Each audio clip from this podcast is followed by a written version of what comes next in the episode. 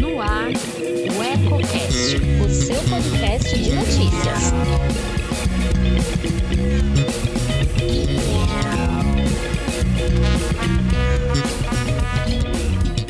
Olá, eu sou Elton Laude e começa agora mais um Politicando, que toda semana traz alguns pontos e contrapontos da política em Lençóis Paulista e região. Quer saber o que está dando o que falar nos bastidores? Fique comigo. Antes de começar, clique aqui embaixo e inscreva-se. Isso ajuda muito a fortalecer nosso canal e nos motiva cada vez mais a produzir conteúdos relevantes, sempre com seriedade e profissionalismo. As eleições municipais acabaram e, com três candidatos de nome Anderson eleitos para o cargo de prefeito, a região de cobertura de Ueco já está requerendo o direito de pedir música no Fantástico. O hat-trick eleitoral protagonizado por Anderson Prado de Lima, do DEM, de Lençóis Paulista, Anderson Ferreira, do Podemos, de Macatuba, e Anderson Pinheiro de Góis, o Chiquinho, do MDB, de Boribi, deixa de fora apenas Antônio Marcos dos Santos, o Do PL, de Ariópolis. Em Lençóis Paulista, o destaque do pleito majoritário fica por conta do verdadeiro cala-boca dado pela pesquisa de intenção de voto publicada pelo ECO na última sexta-feira. O levantamento, que foi objeto de tentativa de impugnação na Justiça Eleitoral e gerou inúmeros questionamentos acerca de sua credibilidade, registrou apenas 4 pontos percentuais de diferença entre o resultado obtido dentro da margem de erro e os números totalizados nas urnas da cidade. Enquanto que a pesquisa indicava que o atual prefeito teria de 64 a 70% dos votos válidos e que seu principal adversário, José Antônio Marise, do PSDB, contabilizaria de 27 a 33%, os respectivos candidatos terminaram as eleições com 60,46% e 37,06%. Considerando o grande número de eleitores que se declararam indecisos nos dias em que a coleta de dados foi feita, a aproximação confirma a eficácia da metodologia, apesar de alguns recusarem a enxergar o que estava diante dos olhos. Na vizinha Macatuba, os holofotes se voltaram para a vitória do vereador Anderson Ferreira, do Podemos, que iniciou a corrida eleitoral segurando a plaquinha de candidato menos conhecido entre a população mas deu um verdadeiro passa-moleque em seus adversários. O também vereador Fabrício José Gino Pereira, do PSD,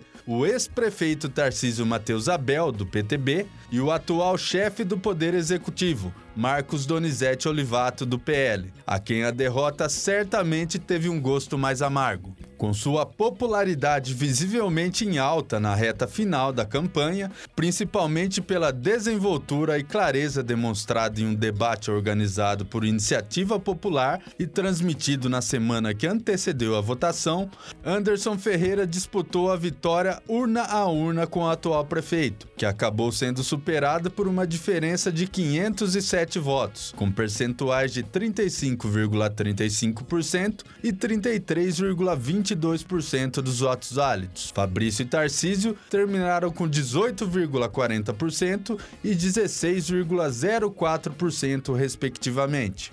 Em Ariópolis, pode-se dizer que não houve muita surpresa, já que uma pesquisa de intenção de voto, registrada poucos dias antes das eleições, também indicava a reeleição do prefeito Tony, em mais um embate contra Adriano Romualdo de Oliveira do Cidadania.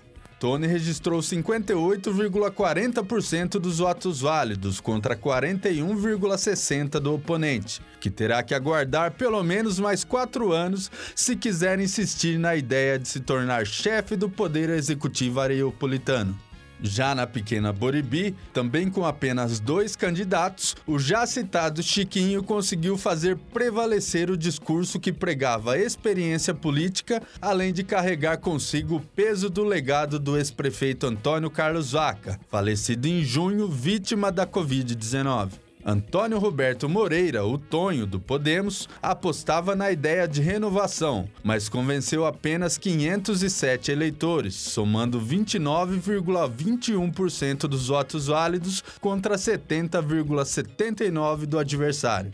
O que chamou bastante a atenção nessas eleições foi a renovação nos respectivos poderes legislativos das quatro cidades. Das 41 cadeiras disponíveis nas quatro câmaras municipais, apenas 21 serão ocupadas por vereadores que já estavam no cargo. Dos 33 que concorriam à reeleição, 12 não conseguiram convencer o eleitorado que mereciam uma nova chance. Coincidentemente, três de cada cidade. Alguns vereadores sequer conseguiram garantir a primeira suplência de seus partidos. Ainda em relação à composição das casas de leis, as novas regras para as eleições proporcionais, sem a possibilidade de coligações, deixaram claro que os partidos com menos expressividade dificilmente conseguirão se manter. A tendência é que candidatos que obtiveram votação mais expressiva migrem para outras legendas para terem chance nas próximas eleições. A longo prazo, é bem provável que haja fusões entre siglas menores, o que é bom do ponto de vista prático. Não faz sentido um país ter mais de 30 partidos. Para encerrar, deixo os parabéns aos eleitos e desejo que todos tenham sabedoria e serenidade para exercer os cargos aos quais se dispuseram a concorrer.